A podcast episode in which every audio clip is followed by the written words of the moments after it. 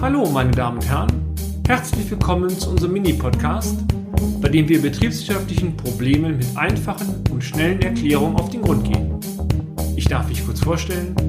Mein Name ist Peter Scharf und ich nehme Sie nun mit auf eine kleine Reise durch die Welt der BWL. In diesem Blog möchte ich gerne auf das Thema Anlagendeckung noch einmal eingehen. Wir haben uns bereits im letzten Blog über das Thema Anlagendeckung beschäftigt. Die Aussage war, dass die Anlagendeckung eine Relation bildet zwischen langfristigem Anlagevermögen, also langfristiger Kapitalbindung, und langfristigem Passivbereich der Bilanz, also Eigenkapital und langfristigem Fremdkapital.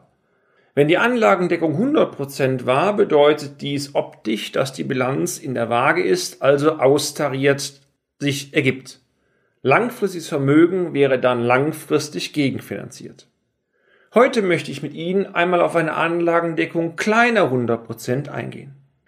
Die Anlagendeckung unter 100% ergibt sich immer dann, meine sehr verehrten Damen und Herren, wenn das langfristige Anlagevermögen auf der Aktivseite größer ist als das, was auf der Passivseite langfristig zur Gegenfinanzierung zur Verfügung steht. Wenn Sie also gedanklich sich an die Bilanz vorstellen und auf der linken Seite das Anlagevermögen einmal grafisch als, als Kästchen darstellen und auf der rechten Seite das Eigenkapital und das langfristige Fremdkapital als Kästchen darstellen, dann müsste sich eine Differenz ergeben, sodass die linke Bilanzseite bezogen auf die drei Positionen größer ist wie die rechte.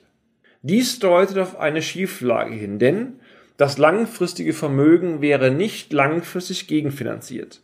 In Krisensituationen zeigt sie im Bilanzvergleich sehr, sehr oft, dass die Kurzfristigkeit in die Bilanzen, in den Bilanzen zunimmt. Das heißt, die Anlagendeckung sinkt von Jahr zu Jahr und kippt irgendwann unter die 100 Prozent.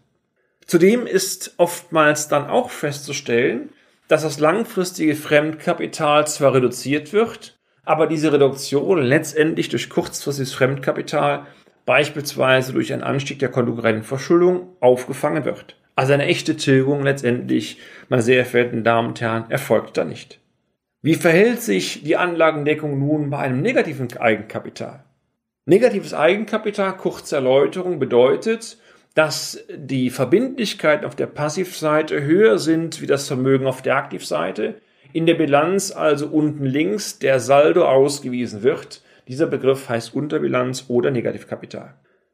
Ursächlich für die Unterbilanz sind in aller Regel nicht kurzfristige Probleme, sondern eher bei langen Zeitraum entstandene kumulierte Themen. Diese Themen bestehen entweder aus einer unzureichenden Ertragslage, beispielsweise Verluste, und oder überhöhten Entnahmen oder gewinnüberschreitenden Ausschüttungen. Diese Probleme sind oftmals mit deutlichen negativen Konsequenzen für die Liquidität behaftet und sollten daher von der Grundidee der Betriebswirtschaft langfristig gegenfinanziert werden. In der Theorie, und das ist mir völlig bewusst, sagt sich das sehr einfach. In der Praxis muss zuerst einmal ein Fremdkapitalgeber gefunden werden, der zu langfristigen Finanzierungsunterkapitals überhaupt bereit ist. Rechnerisch lautet die Kennzahl Anlagendeckung bei Unterkapital wie folgt.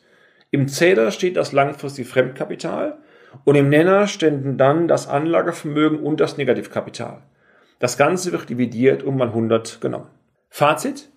Die Anlagendeckung ist unserer Ansicht nach ein wichtiger Indikator zur Beurteilung der Bilanzstabilität. Je höher die Anlagendeckung in Prozent ist, desto besser ist in aller Regel die Bilanz, desto besser ist die Fristigkeit. Natürlich ist diese Aussage betriebswirtschaftlich nur dann sinnvoll, wenn das Unternehmen auch über nennenswertes Anlagevermögen verfügt. Sollte branchenbedingt nur wenig Anlagevermögen notwendig sein oder aber ein Großteil des Anlagevermögens beispielsweise über Leasing finanziert werden, so sagt die ansonsten sehr wertvolle Kennzahl Anlagendeckung in diesen, aber auch in anderen Fällen natürlich nichts aus. Und damit sind wir auch schon wieder am Ende des heutigen Podcasts. Haben wir Interesse geweckt? Fein dann besuchen Sie uns doch einmal auf unserer Homepage unter www.scharf-office.de und schalten Sie auch beim nächsten Mal wieder ein für eine kleine Reise in die Welt der BWL. Ihr Peter Scharf.